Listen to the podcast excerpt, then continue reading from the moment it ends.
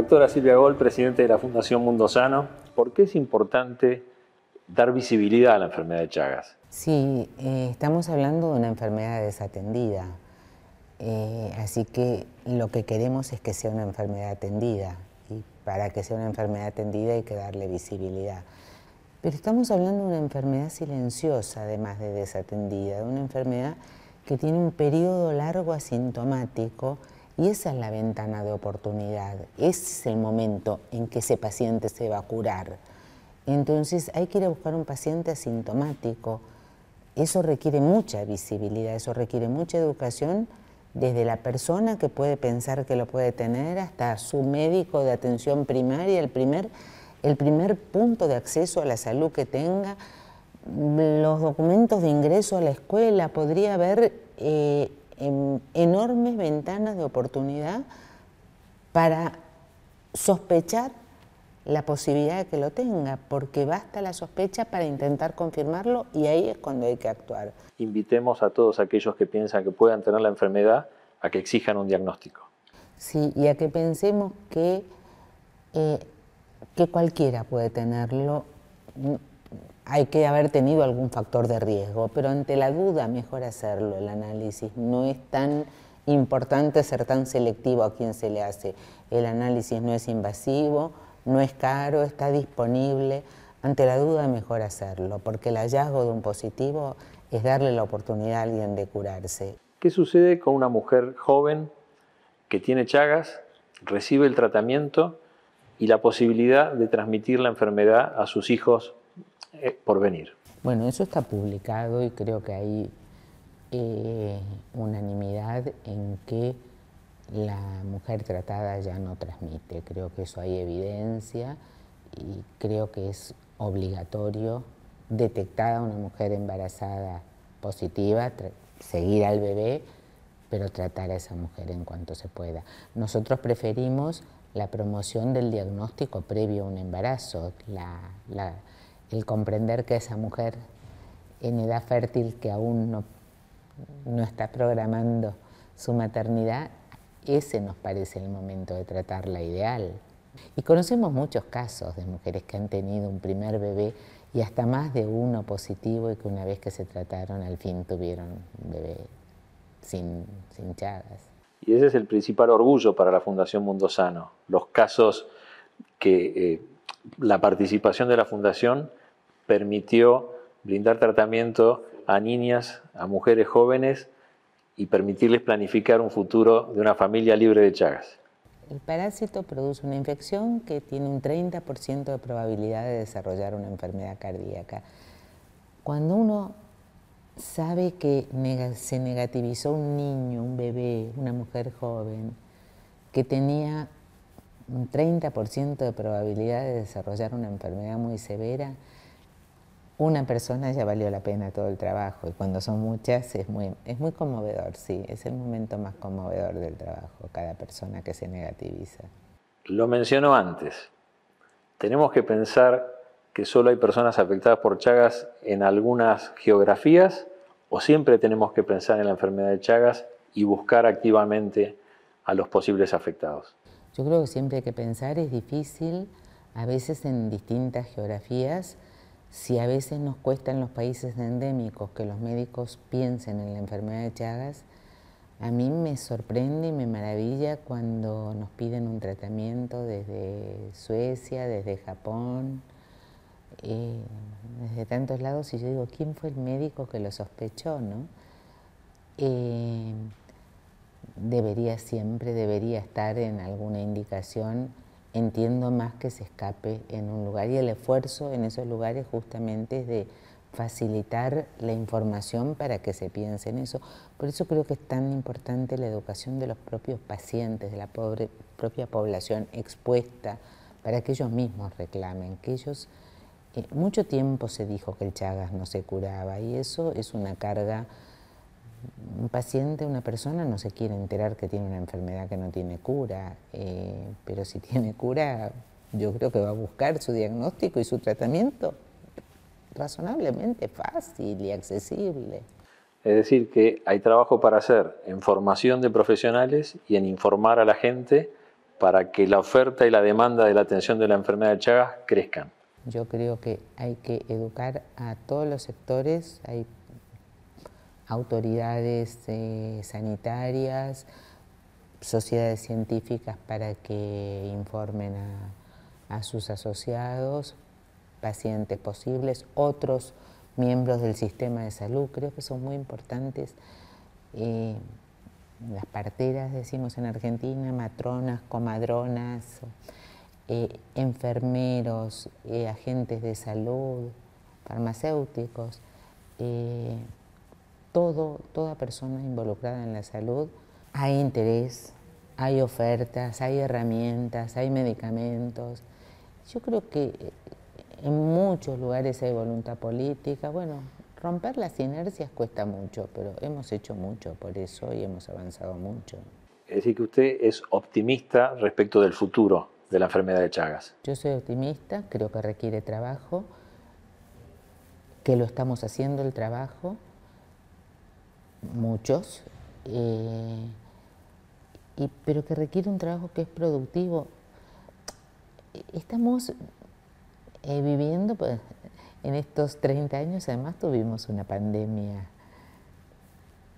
eh, no digo en el medio, la tuvimos casi recién, que fue inimaginable la magnitud. Yo creo que inimaginable para quienes trabajamos en esto, ¿no? Nosotros habíamos hecho una muestra, habíamos representado una muestra del Museo Smithsonian junto con la Universidad de Harvard, alertando sobre el riesgo de posibles pandemias en julio del 2019.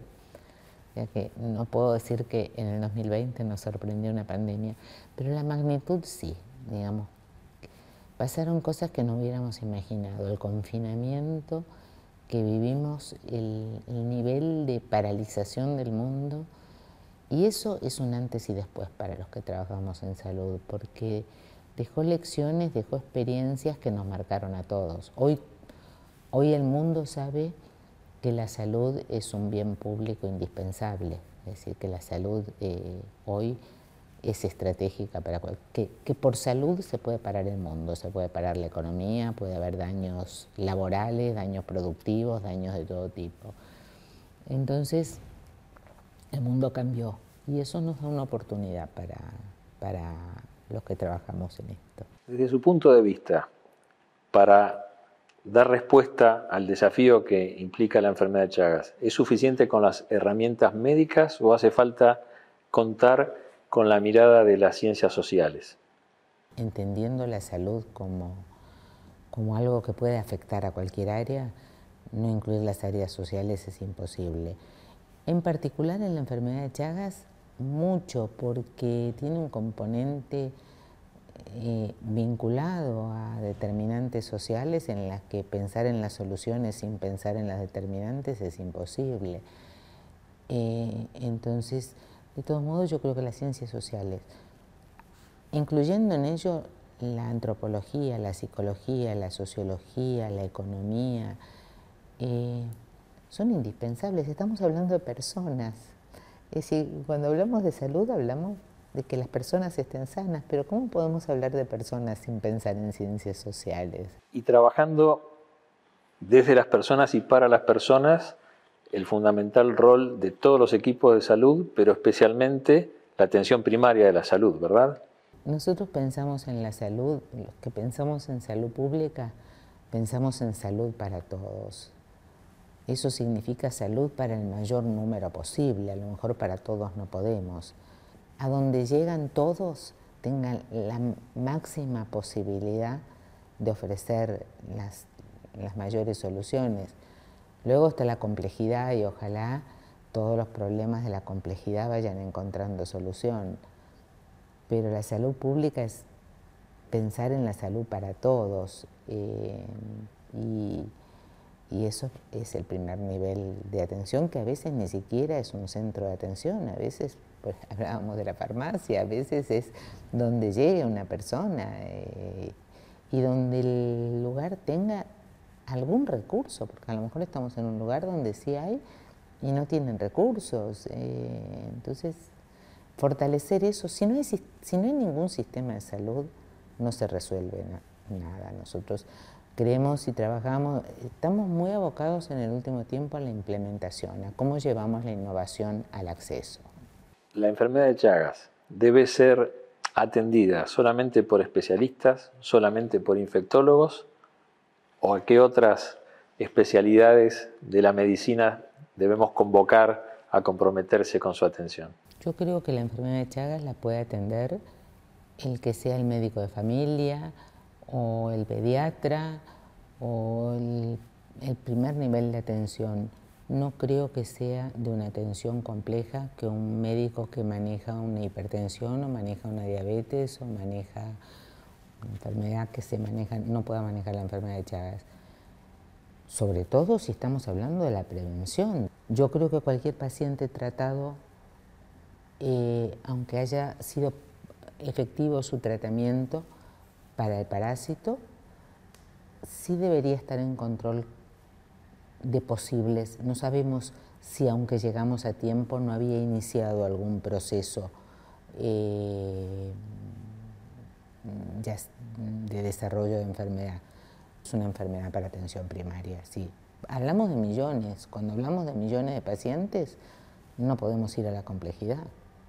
En el año 2022, el lema para el Día Mundial del Chagas fue saber cuántos somos y dónde estamos los afectados por la enfermedad de Chagas.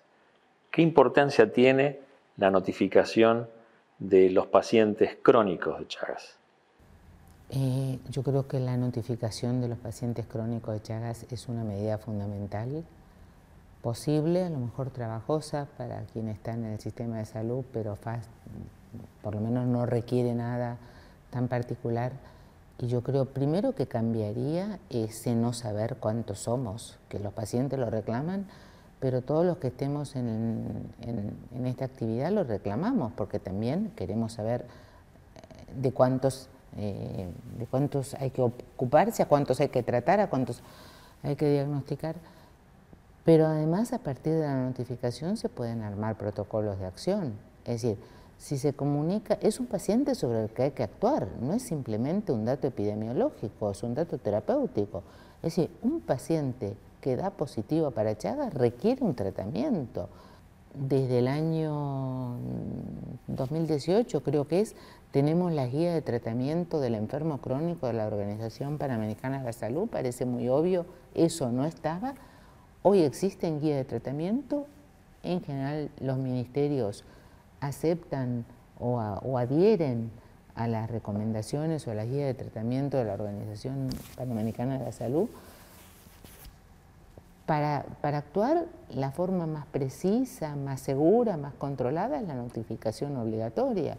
Es una enfermedad que requiere acción de salud pública. Yo creo que una enfermedad que requiere acción de salud pública debiera ser de notificación obligatoria y de protocolo de acción inmediato a su notificación.